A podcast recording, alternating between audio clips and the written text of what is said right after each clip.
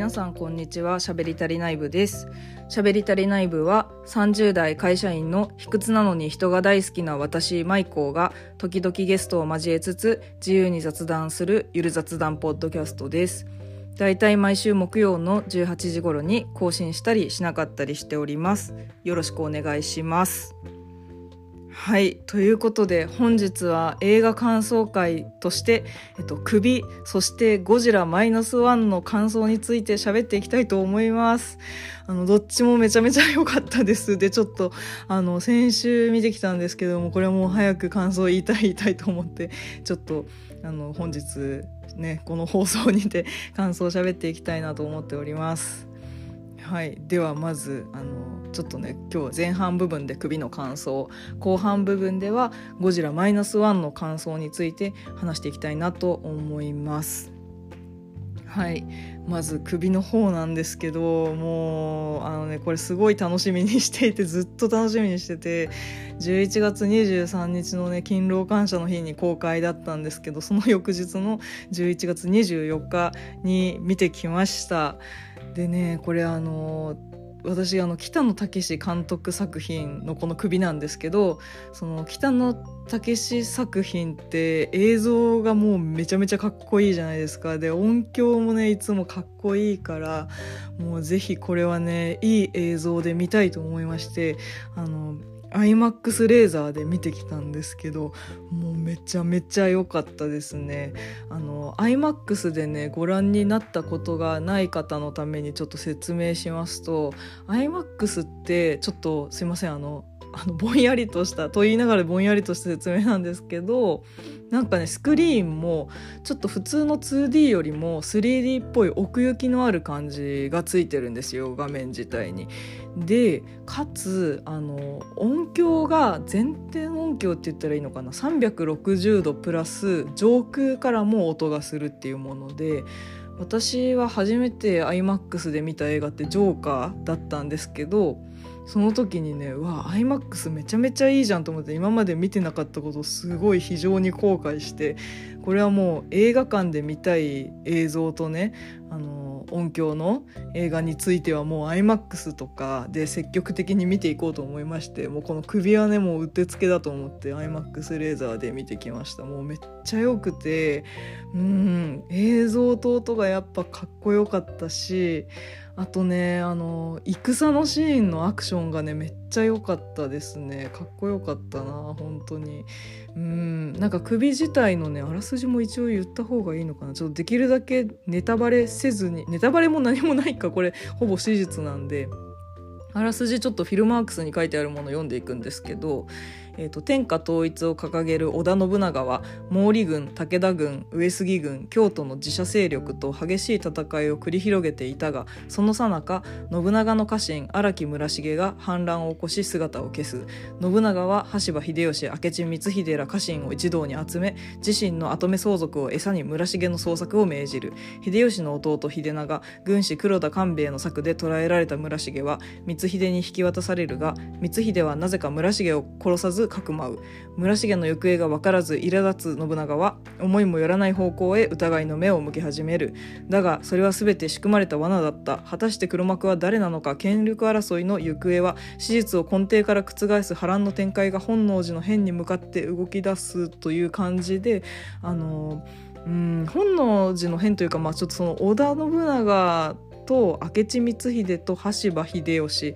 とその周りの人物武将たちとかによる何でしょうねちょっと群像劇っぽい感じでしたね。で、まあ、最終的にそのあの皆さんご存知の通りにこの羽柴秀吉あのビートたけしご本人が演じているんですけど、まあ、そのたけしさんが演じている羽柴秀吉は後に豊臣秀吉として天下を取るんですけど、まあ、本能寺の変があるということはね織田信長はやられるんだろうなっていうのはあのちょっとねあの私もねあの歴史弱くて本当に中学校の歴史とあと戦国無双のなんちゃってのあれしかあのもう知識がないんですけどほとんど。戦国無双もわけも分からず遊んでたんでちょっとあれなんですけど、まあ、それでも楽しめるちゃんとと分かりやすい展開のね、うん、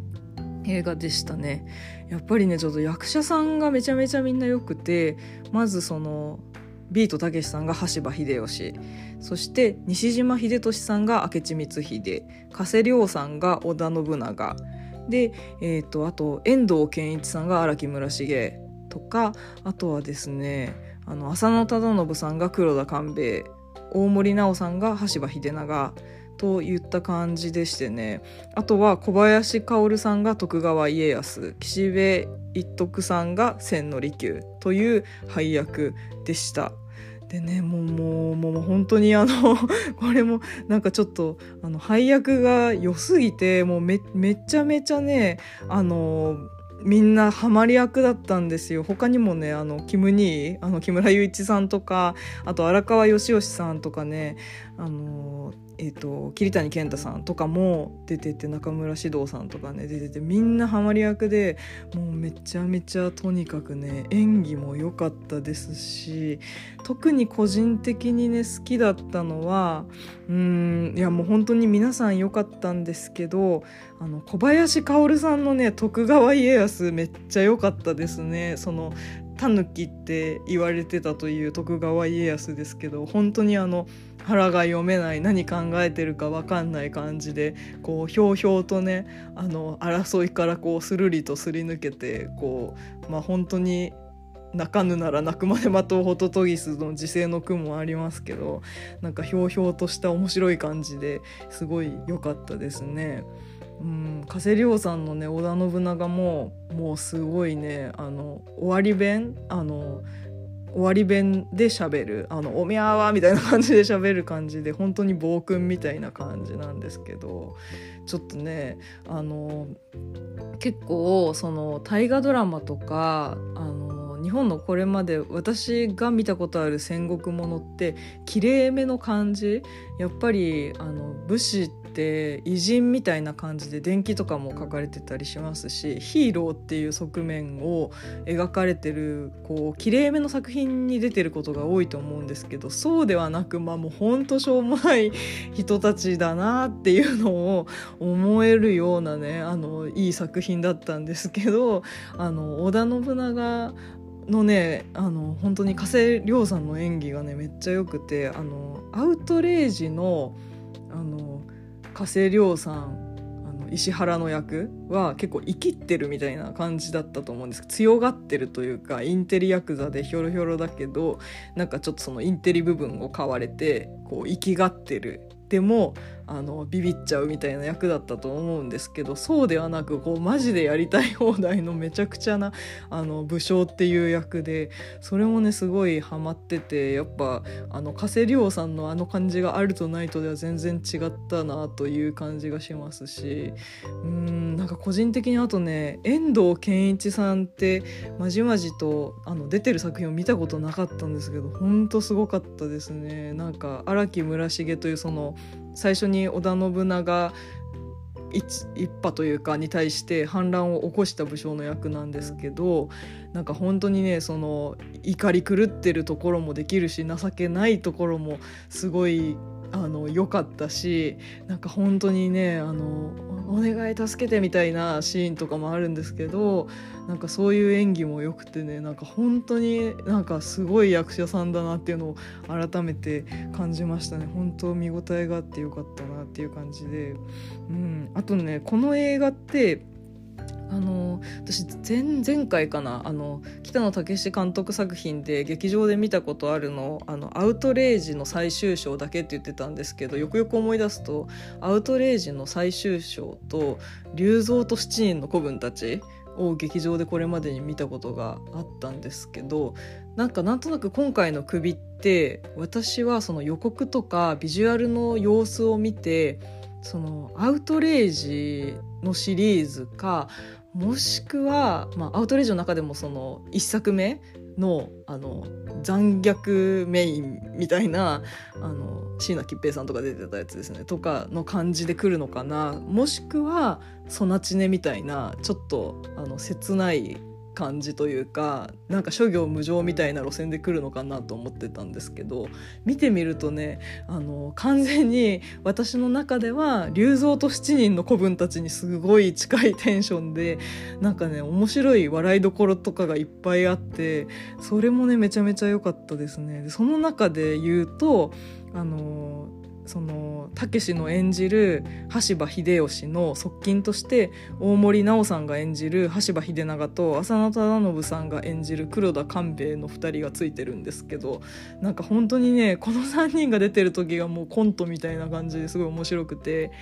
秀吉秀長はもうあの百姓出身ということもあって本当にアホアホな感じでそこにあの黒田官兵衛がねあの入ってきてあのちょっと軍師としてねいろいろこうあのアドバイスをなんかここはお任せくださいとかこれで本当に大丈夫なのかよみたいなたけしにたけしとか秀吉に言われてあ大丈夫です。ちゃんと大丈夫です。みたいな感じで言ってたりとかでちょっとねなんかアドリブシーンもいっぱいあったみたいでなんかすごいもう本当に笑っちゃうようなシーンいっぱいあるんですけどそこがなんかあの見る前にあの期待してた楽しみ方とは違ったけどめっちゃ楽しかったですね。うんあとはですねまあもう本当いろいろ言いたいことめっちゃあるんですけどそうだな。まあこれもいつものことなんですけど衣装と美術やっぱめちゃめちゃ良かったですね。あのなんて言ったらいいんだろうな。なんかあの衣装もその架空の感じではあるんですけどなんだろうな。この首の映画の世界観の中でなんだろうな。成り立ってるかっこいい衣装だったり美術だったり本当にねそれぞれの武将のキャラクターに合った衣装だったしあとはねあの中村獅童さんの、えっと、演じてる、うんと、なんだっけ難波も助とかあの木村雄一さんの演じてた「ソロリ新左衛門」っていうあの落語の走りみたいなことをする芸人の人、まあ、抜け人ってあの作中では言われててもともと忍者みたいな感じの人なんですけどその2人とかはねやっぱ小汚い感じなんですけどきちんとね汚い服を着てるのが 良かったですね。顔とかもなんか赤で汚れてる感じとか出てるし、まあ、そこがねあの城内の武将城内だったりあとはその本丸にあの大将がいるシーンとか結構映るんですけどとかとはね全然違ってその武家屋敷のシーンとその農民シーンみたいなののね対比も良かったですし。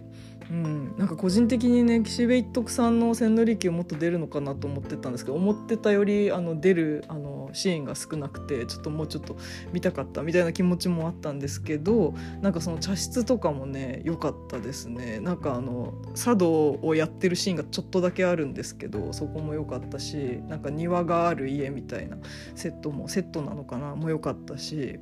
うん、やっぱ細かいところまですごいいいなと思って。あとね食事めっちゃ全部美味しそうでしたね。なんかもう本当にね米丸めただけの握り飯も美味しそうだったし、ね、屋敷内で屋敷内というか城内かな。で出されるご飯も美味しそうでしたしなんか食事美味しそうな映画好きなんでそこもねすごく良かったですね。うん。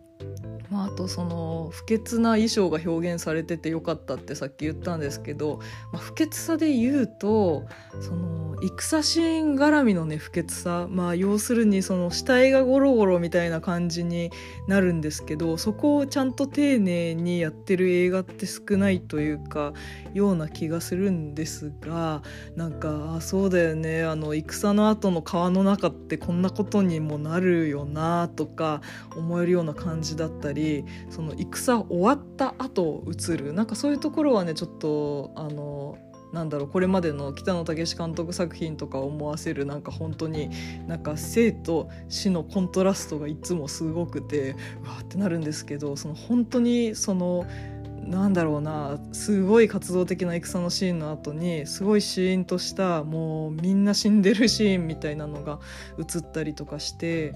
うんなんかそのメリハリもねやっぱ結構グッとくるものがあって個人的には良かったですね。うん、なんか全体的にすごく良かったんですけど私は1点だけ全く予期してなかったというか全然調べてなかったのであのちょっとあのうわーってなったシーンがあったんですけどこれね結構あの修道っていう、まあ要するに男の人同士でのあの肉体関係をめっちゃ描いてるんですよこの映画内で。なので あのそれ全く知らずに行ったんでその R15 指定なんですけどうんなんか戦闘シーンは結構ねなんだろうな個人的にはその「キルビル」とかあのクエンティン・タランティーノ作品の「キルビル」を見た時に近いいやそうはならんだろうっていうバシッて切ってビャーみたいなシーンとかもあるんですけど、まあ、もちろんリアルにね痛そうなシーンとかもあってそこはうわって感じでちょっと私はあの痛めつけるのは好きじゃないんであのそこはうわっていうシーンも一部うんなんか想像できるような痛さのやつ今までで言うとアウトレイジの歯医者のシーンみたいなそういうのは苦手なんですけどそういう R15 感もあったんですけどそれよりも個人的にはこの修道描写が結構きつかったですね。なんか突然あの他人同士の肉体関係を見せられてるみたいな。なんかあの全然そのそんなことは頭になくてでも、まあ、実際こうだよなって、まあ、修道っていうのは私はそんなに詳しく知らなかったんですけどまああの調べてみるとですねその主君と家臣というかの間でのその男色男同士でのちぎりで、まあ、この時代においてはね武士のたしなみとしてみたいな感じで、まあ、その肉体関係があるけどでもそのなんだろうまあもう本当にねその兄弟分のちぎりみたいなことに近いんだと思うんですけど精神的な結びつきができるものなんだっていう感じでもう本当に絶対服従なんか本当にまあ例えばその織田信長に対してその周りのなんでしょう家来というかいっぱいいますけどなんかその人たちと信長の結びつき月をもう精神的に強固たるものにするみたいな多分感じのニュアンスなんですけど、まあ、それがね 個人的にちょっときつかったというか うわってなりましたね。その予期せぬ。うん、なんか今まで見た映画で言うとなんかゴーンガールでいきなりそういうシーンが出てきた時のうわまあそれはあの男色ではないんですけどあのうわっていうびっくり感に近かったかなっていう感じでしたね。ちょっとそこでねちょっとびっくりしたぐらいであとめっちゃめっちゃもう本当にもう全てが良かったですね、まあ、その男色の関連のシーンも迫力っていう意味ではすごくてもうやっぱ熱演がねすごくてやっぱりその役者さんの力もすごいなっていうのもね非常に感じましたね。うんという感じでですねあの首めっちゃ面白かったです。あの多分その北野武監督作品でいうと龍造と七人の子分たちが好きな方はあの絶対楽しめると思いますね。なんかその真剣なシーンもありつつのコメディシーンもあるっていう感じで行ったり来たりする感じが良かったのと個人的にはね、まあ、その本能寺の変で織田信長ってその焼き討ちにあって死ぬじゃないですか史実上でも。だからこの映画の中盤で信長っていなくなっちゃうんですよやっぱりその史実的な意味であのこれはちょっとそのネタバレではないと信じて今話してるんですけど あのうん、あの織田信長が出てる間ってねやっぱりその加瀬亮さんの織田信長を中心にもうどう考えても織田信長の集約感というか、まあ、西島秀俊さんのね明智光秀も、まあ、本能寺の変の話もあるんで出てる時間長いし荒木村重遠藤憲一さん出てる時間も長いんですけどどうしても織田信長中心の話っていう感じなんですよ。でそれがね本能寺の変が終わった後にその北野武監督演じる羽柴秀吉と大森奈緒さん演じる羽柴秀長とあと,、えーと、浅野忠信さんが演じる黒田官兵衛の3人を中心とした話にこういつの間にか移り変わるんですけどそれめっちゃ自然な感じでその信長主役の話から秀吉主役の話になったっていうのがその史実上もそこで代替わりというかしてるしなんかねその織田信長中心のもう血みどろみたいなテンションからいつの間にか本当に自分の中ではいつの間にか秀吉中心の面白な感じに移り変わっててでもねどっちのパートにも面白なシーンもあればちょっと残酷な場面というか要素もあればっていう感じでねほんとねうんすごい自然に演出されててどうなってんだろうみたいなもう本当にねあの見入ってしまってというかすごい面白かったですね。なのであの、まあ、首と言ってるだけあって首スパンっていうシーンめっちゃあるんですけど、まあ、それが大丈夫であれば、まあ、あと結構ねうんちょっとその霧が映画的というか断面が書いてあるシーンもあるんでちょっとその断面が平気ならなんですけどちょっと気持ち悪くなってしまう人はちょっと見ない方がいいかもしれないのですがでもそこがメインではなくねあくまでもその戦国時代の武将館の話がメインの話ではあるのであの本当に歴史のことが全然分かんなくても楽しく見れたのでぜひぜひという感じでおすすめの映画です。はいということでちょっとすでにめっちゃ長くなってるんですけど首の感想でした。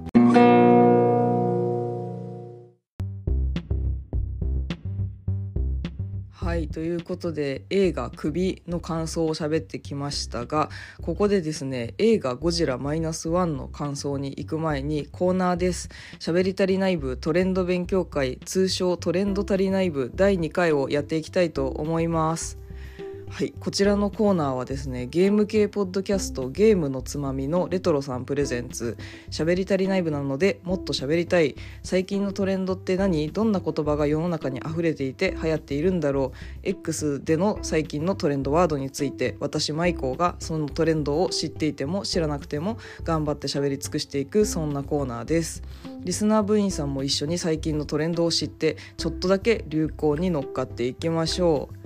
はいということで本日もねレトロさんよりトレンドワードご選出いただいております。今回は11月18日から11月24日の1週間から選出したトレンドワードとなっておりましてズバリあなたを和食で例えると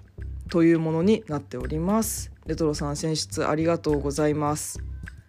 はいこちらのワードを X でご覧になった方とかいらっしゃいますかね？私はあのこのトレンドワードのねご指定をいただくまで全く知らなくてそのあなたを和食で例えるとで何かどういう話題で上がったのかなと思って調べてみますとね。あの X でもう Twitter の頃からずっと診断って結構流行っているというかメジャーな遊びになっていると思うのですがその診断の中にあったものの一つです。えーと、診断メーカーと診断 .com っていう大手の診断サイトがあると思うんですけど、まあ、簡単に説明すると診断メーカーは自分の名前を入力すると自動であの結果が表示されるというものもう完全ランダムみたいな感じで診断 .com はねちょっと心理テストみたいな設定をできて何問か、まあ、5問ぐらいとか質問に答えていくとあなたはこのタイプみたいなのが出るっていうようなサイトですね。でこの「あなたを和食で例えると」っていうのは診断 .com に登録されている、えーと診断だったようです。でですね私もやってみたのですが、えっと、私はちなみにあなたを和食で例えると天ぷらマイコを和食で例えると天ぷらで目立ちたがり屋な人自己主張が強くあまり遠慮しない性格図太い神経の持ち主派手なことが好き。というような内容となっておりました。なんか自分からしたらまあちょっと合ってるところもあるかなみたいな。自己主張は結構強いし神経も図太いし派手なことも好きだし遠慮もあんましないなみたいな風に思ったんですけどなんかこういう遊びって結構個人的には好きであのうんまあ、でも多くの方がそうだと思うんですけどちょっと当たってるなって思ったらツイートするみたいなまあもう今ポストかポストするみたいな感じでまああんまり真剣には捉えていなくちょっと面白い結果が出たりとか私の場合は共感してもらえそうかなっていうやつが出るとポストをするという感じですね。でまあこれがちょっとね多分天ぷらとか他にねおにぎりとか鶏の唐揚げみたいないろいろなものがお味噌汁とかねすき焼きとかありましてでちょっとねあの多分入りやすいみんな誰もが知ってるものだし、まあ、汎用性が高いものじゃないですか食事って。だからまあ結構あの遊びやすい診断だったのかなというふうに思ったのですがこれね1問目からこの中で今一番食べたい和食を選んでねってあって寿司鶏の唐揚げ肉じゃがすき焼き天ぷらそばおにぎり味噌汁っていうのがあってこれ選んだやつって何に反映されてるんだろうみたいな。これ選んだやつが出るんじゃないよねみたいなちょっと思思いはしたんですけどまあ私はあの違うやつが出たんですけどまあちょっと本当に根拠なくお遊びでまあそういったタイプの、えっと、あなたは鶏の唐揚げタイプとかが出るようなあの遊びの診断というような感じでしたね。でなんですけどちょっとここからあの若干詳しめに深掘りしてみました。えっとですね、というのもこの「あなたを和食で例えると」の診断トップページを見るとまずねタイトルがもう墨括弧で和食の日って書いてあってその後ろにあなたを和食で例えるとと書いてありまして、えー、と説明文のところがね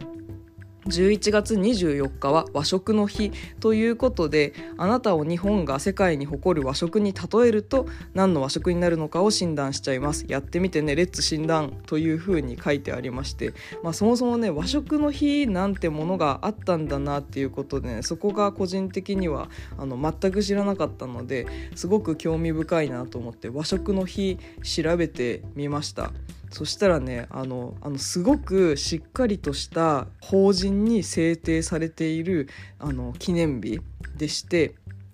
えっと、一般社団法人和食文化国民会議という団体が制定している記念日です。このあの法人名すごくないですか？この和食文化国民会議ってあの法人名だと結構ねあのなんとか組合とかのイメージが一般社団法人なんとかかんとか組合とかの印象が私はあの強かったんですけど和食文化国民会議って書いてあっておお大層なと思ったんですけどちょっとウェブサイトに入ってみるとあのすごくね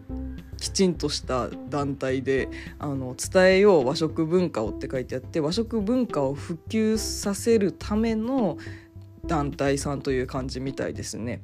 でねあの11月24日が和食の日ということなんですけど語呂合わせのようでして「いい日本食」「いい」で11で「日本食」で日本の2と食の4で24日で和食の日というふうに制定したみたいです。でねこれ内容もすごいよくて日本人の伝統的な食文化について見直し和食文化の保護継承の大切さについて考える日。というので、まあ、日本は海山里と豊かな自然に恵まれ多様で新鮮な旬の食材とうまみに富んだ発酵食品、えーと、米飯を中心とした米の飯ですね。を中心とした栄養バランスに優れた食事構成を持つ和食の文化があります。和食は食事の場における自然の美しさの表現食事と年中行事人生儀礼との密接な結びつきなどといった特徴を持つ世界に誇るべき食文化です。日本の秋は実りの季節であり自然に感謝し来年の五穀豊穣を祈る祭りなどの行事が全国各地で盛んに行われる季節でもあります。日本の食文化にとって大変重要な時期である秋の日に毎年一人一人が和食文化について認識を深め和食文化の大切さを再認識するきっかけの日となっていくよう願いを込めて11月24日をいい日本食和食の日と制定しましたとのことです。すごいいい日じゃないですか。この記念日って私はあの食べることが好きなんでそう思うっていうのもあると思うんですけど日本の和食文化に根ざした記念日だしとても良いなと思ったのと私このこの一般社団法人和食文化国民会議のウェブサイトに行ってめっちゃびっくりしたのがもう超超コンテンツが充実してるんですよ。あの具体的にはね和食文化とか鰹節みたいな項目に分けての解説がすごく充実していてしかもねあの藤子とか伊藤園とかみたいなもう誰しもが知っているようなその和食に使うような食品を取り扱っている会社さんの情報が大量に入ってたり出前授業もやっていたりとかでねかなりしっかりとした団体でなんかすごく全然知らなかったけどなんか出汁の取り方とか出汁を使った和食は何があるのかみたいなのとかも載っていてあのとても勉強になるウェブサイトでしたね。普通に大人が見ても楽しいし子供が見ても楽しいだろうなってていうのとあとウェブサイトの各所にね子供向けはこちらっていうページがあって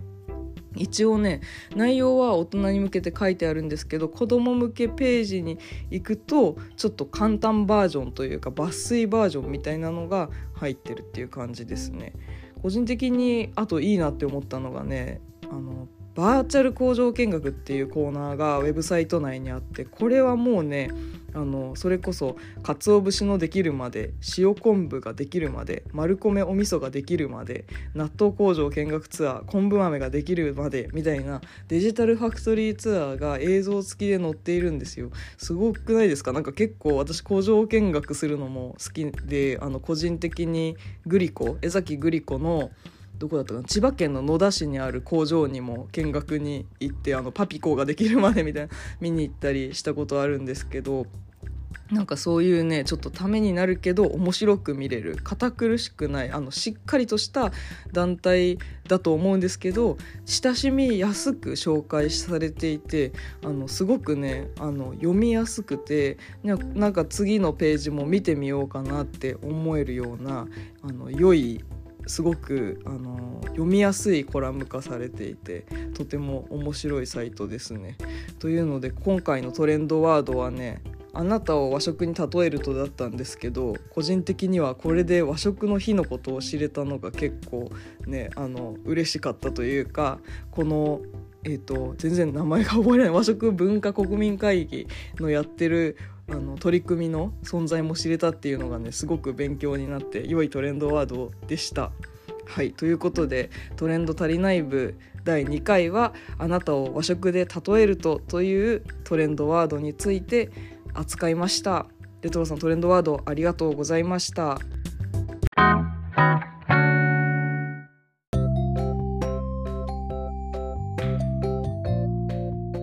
はいということでえーと、ここからはですねゴジラマイナスワンの感想について話していきたいと思います。もうめちゃめちゃこっちもね良かったですね。あのー、もう本当あの最初に話した食い物なんですけどもう余韻がすごくてなんか良かったいな感じで、まあ、その首もね「ゴジラマイナスワンもパンフレット買って帰ってきたんですけどねまあもうどっちもめっちゃいいんですよね。読むところいっぱいあるしかっこいいしもう本当うんなんか余韻に浸ってまだちょっと読むとこめっちゃ多くてありがたくてあの読み終わってはないんですけどなんか本当にねちょっとすごい良くてっていう感じでまあゴジラなんですけどあの私ゴジラ自体は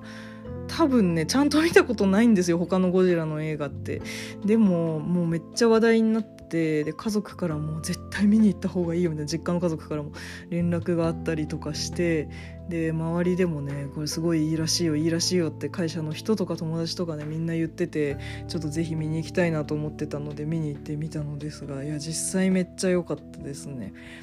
この「ゴジラマイナスワンはね山崎隆監督あの「オールエイズ三丁目の夕日」シリーズとかの監督の方ですね。でえーと、とあと「永遠のゼロ」とかかなを監督されてる方でしてその監督の作品なんですけれども、えーと、主演が神木隆之介さんそして浜辺美波さん山田裕貴さん青木宗隆さんといったようなメンバーであと吉岡秀隆さんですね。私の中ではあのオールウェイズ三丁目の夕日の印象が強くてどうしても文学って思ってしまうんですけどあのすごくいい役者さんばっかりあと佐々木蔵之介さんとかもう本当にねこちらも安藤サクラさんも好きなんですけど安藤サクラさんも出ててもう本当にこちらもね役者さんの演技もすごく良くてという感じでした。こちらもねちょっとフィルマークスの方のあらすじ読んでいきますが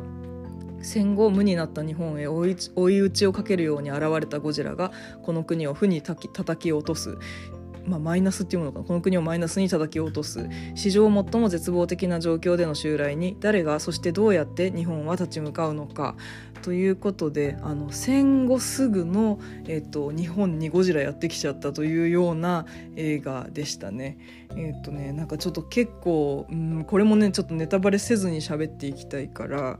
あのちょっと肝心なところは言わないようにしていきたいなと思うんですけど神木隆之介さんはもともと特攻隊員としてあの戦に派遣されていてまあもう本当に飛行機ごと突っ込めみたいな命を受けてるんですけどちょっとあの怖くなって引き返して整備場に降り立ったと。あの飛行機が故障してますというあの戦闘機の故障のふりをして整備場に降り立っててそしたらそこにその島で言われている伝説であるゴジラがやってきてしまったよというような感じでそこでゴジラを目撃してでその後あの本土に帰るんですけれどもその整備場の島からね神木さんも皆さんも本土に帰るんですが本土に帰った後もねゴジラがなんか品川とかに上陸しちゃったり銀座に上陸しちゃったりみたいな感じでちょっとあの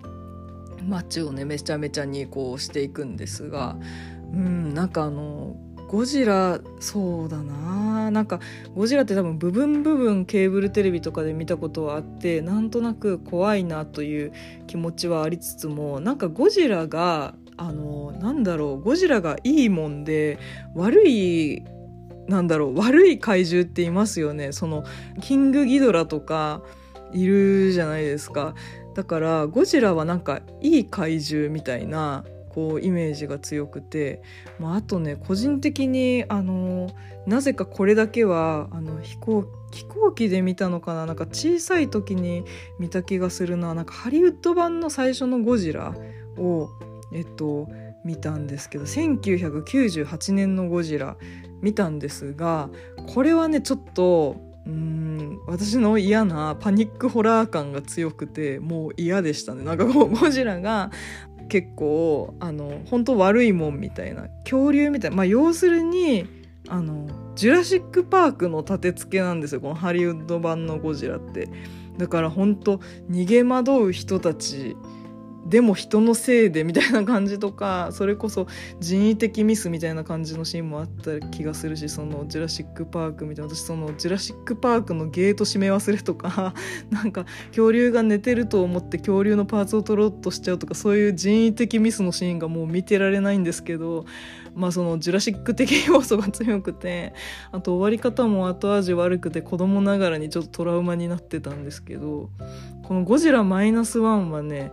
あのヒューマンドラマの要素が強くてまあ本当そのうーんなんだろうな今まで見たやつで言うとちょっとそのうんこれはあのあの実はベースの映画ですけどアメリカンスナイパーとかで元軍人の人がめっちゃずっとあの PTSD に苦しむみたいなあったと思うんですけどこの映画の中でその神木隆之介さんが演じるあの敷島という主人公はもうずっとこのゴジラの PTSD に悩まされることになるんですよ。あの特攻兵なのに特攻しなかったっていう罪悪感。みんな特攻して死んでるのに俺は生き残っちゃったみたいな罪悪感とあとゴジラがまた来たらどうしようみたいな PTSD で、まあ、もう目の前でねあのゴジラがもうあの辺りをめちゃめちゃにしてなんか人をもうすごい蹂躙してみたいなの見ちゃってるから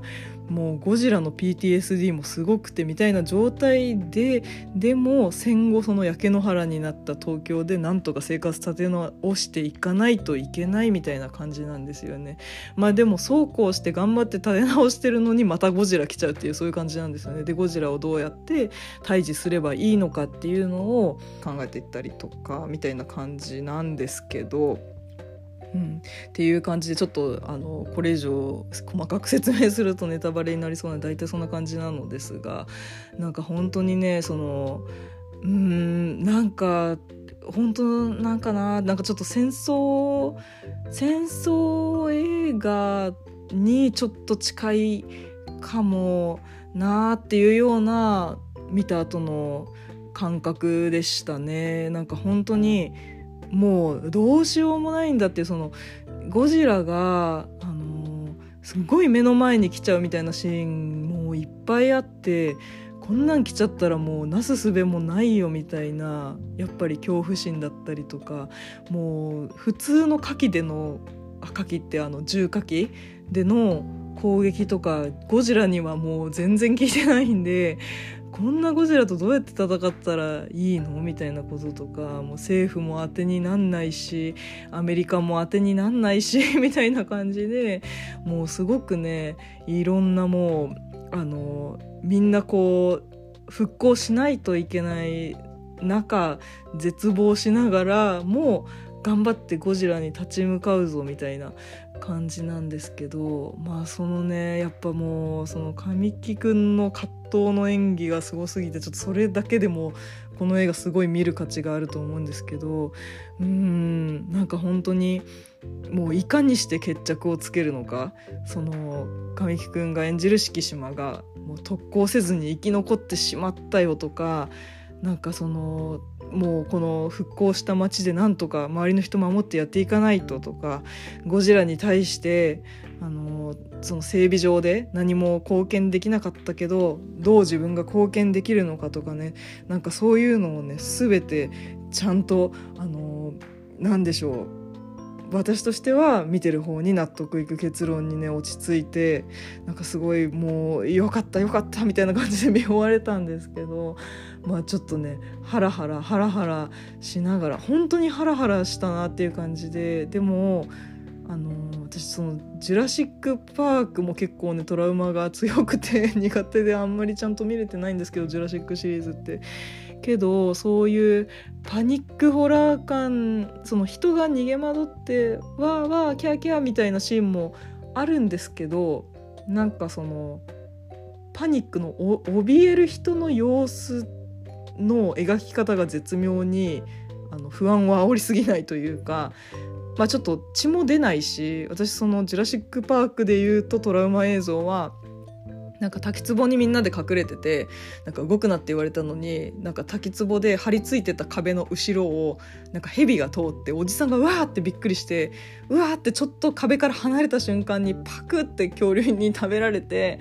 で滝から血がバシャーって流れておじさんが食べられたことが分かるみたいなシーンがあってそういうのがトラウマだったんですけどこの「ゴジラマイナスワンに関してはね血が流れるシーンがほとんどないのでなんかちょっとそのパニック感はありつつもなんか痛々しさはちょっと軽減されてるかなみたいな感じですね。あの西武園遊園地で何年か前にコロナ中だったのかな？なんかゴジラ・ザ・ライドっていう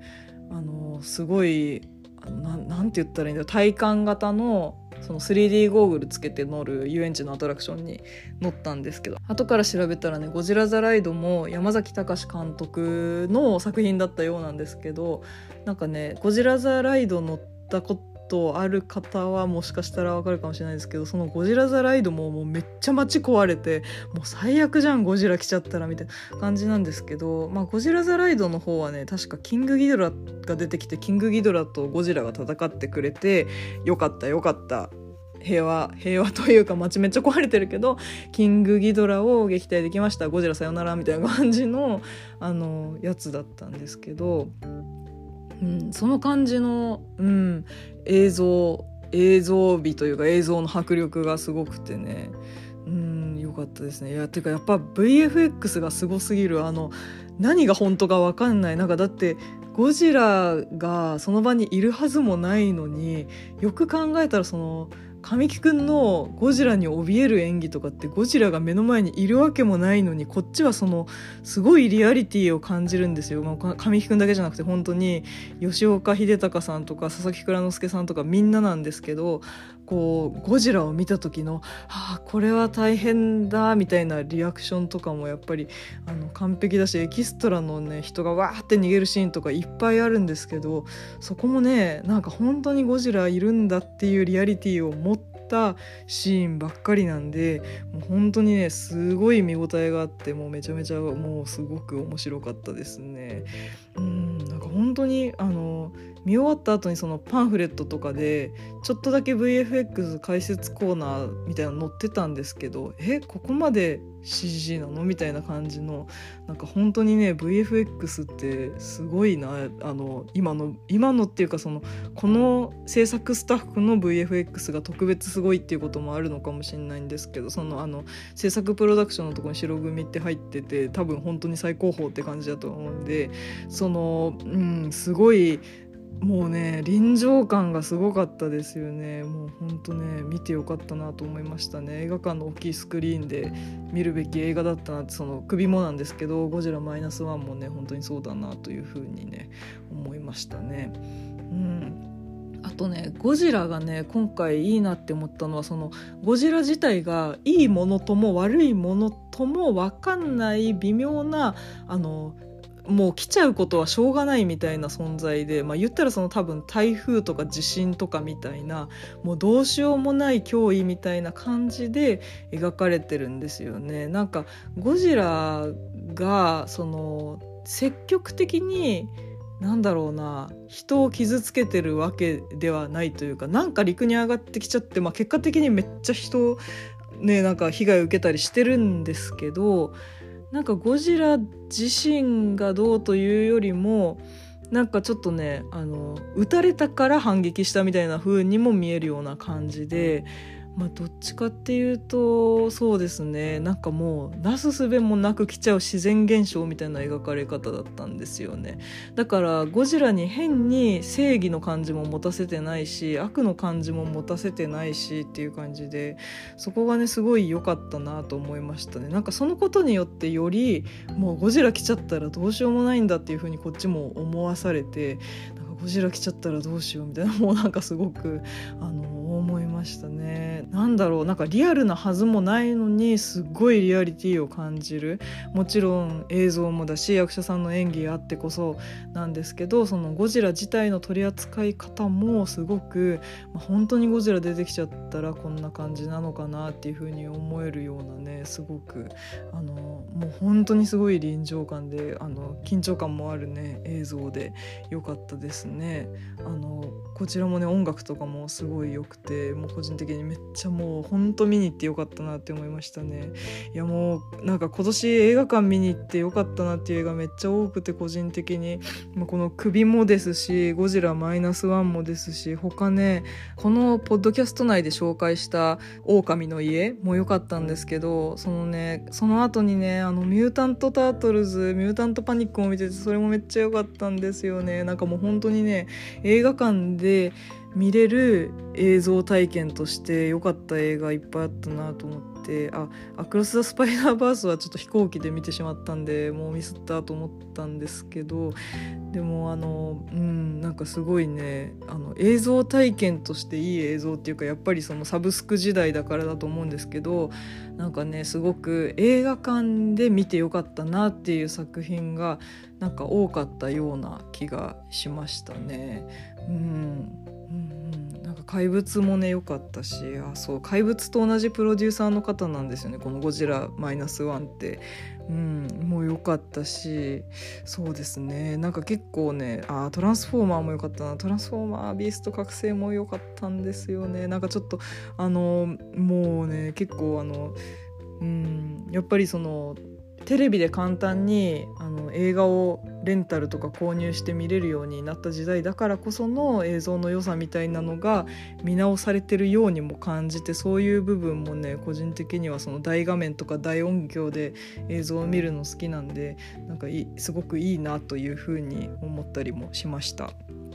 はいという感じでねもう「ゴジラマイナスワンあめっちゃよかったな。なんか「ゴジラマイナスワンのパンフレットの中になんかあの絵コンテとかなんかもろもろもう何でも収録されたあのファンブックみたいなのが出るみたいな書いてあって1万3200円するんですけどもそれがね欲しいなとちょっと思い始めてるぐらいに良かったですね。もうめちゃめちゃ良かったなすごく。もうちょっとね「ゴジラマイナスワンを見た後に知ったんですけどあの初代ゴジラのねオマージュがすごくたくさん入ってたみたいで、まあ、私は先ほどちょっとね説明したようにあのゴジラってほとんど見たことなかったのでこれを機にね初代ゴジラも改めて見てみようかなと思います。ということで「ゴジラマイナスワンの感想でした。はい今回はあの映画2本分のね感想を中心に放送していきましたがいかがだったでしょうか？喋り足りない部は出入り自由の雑談部屋です。気が向いた時にフラッと立ち寄って何でもない雑談を聞いていってくださると嬉しいです。リスナーの部員の皆さんからのお便りもいつでも受付中ですのでポッドキャストページや X の概要欄それから Spotify の方は Spotify Q&A から自由にいろいろと送ってくださると嬉しいです。またフラッと聞いてみたいなと思っていただけたらぜひフォローやいいねもお願いします。ということで今回は以上です。ありがとうございました。